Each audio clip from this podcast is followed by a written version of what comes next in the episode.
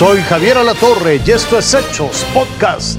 Yo soy Carolina Rocha y sí tenemos muchísima información. Hay miles de personas que siguen poniendo en riesgo la vida porque están buscando mejores oportunidades y en Chiapas lo estamos viviendo todos los días en este país. Hay una nueva caravana de migrante que está dispuesta a cruzar.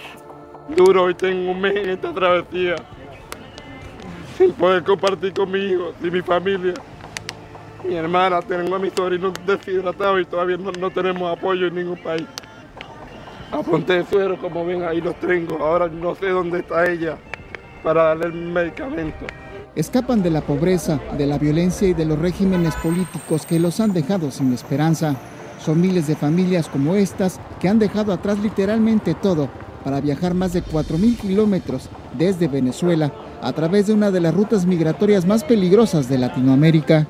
Nosotros fuimos estafados en la selva del Darien.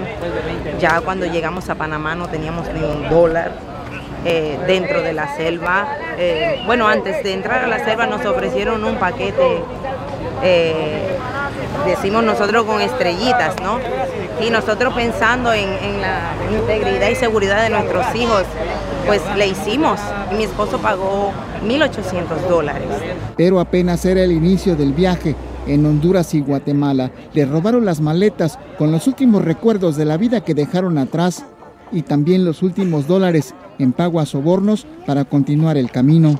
Pero ni la selva del Darién o los robos en Centroamérica se comparaban con lo que vivirían en México. En Tapachula durmieron una semana en las calles esperando la oportunidad de unirse a una caravana. Como miles, durante la madrugada, emprendieron la caminata por la carretera costera de Chiapas bajo temperaturas de 36 grados, poca agua y nada de comida. Es horrible, es frustrante, pero bueno, agarrados de Dios todo se puede lograr en realidad. Estoy triste por mis hijos, porque hemos, no sé ni cuántos kilómetros caminamos. Tenemos 42 Tenemos los pies destrozados, destrozados, literalmente. La familia y otros miles de migrantes tendrán que esperar aquí a que las autoridades los atiendan. Saben que de aquí aún les esperan miles de kilómetros y que con cada metro adelante se incrementan los riesgos, como los migrantes en Texas. Aún así, nadie quiere regresar atrás y están dispuestos a enfrentar y arriesgar la vida, que es lo único que les queda. Pedro Gerardo López, Fuerza Informativa Azteca.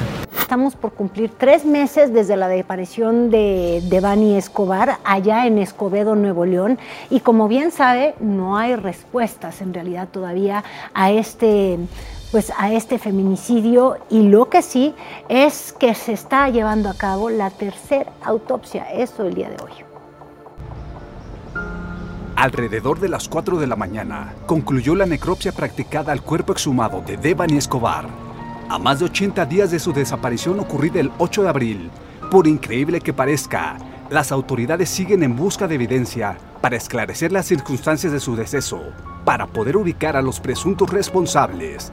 Hasta el momento, no hay ningún detenido. Los resultados del tercer peritaje se darán a conocer en los próximos días. Para la exhumación del cuerpo, sus familiares fueron testigos en el Panteón de la Comunidad Laguna de Labradores en Galeana, como parte de esta nueva fase de la investigación.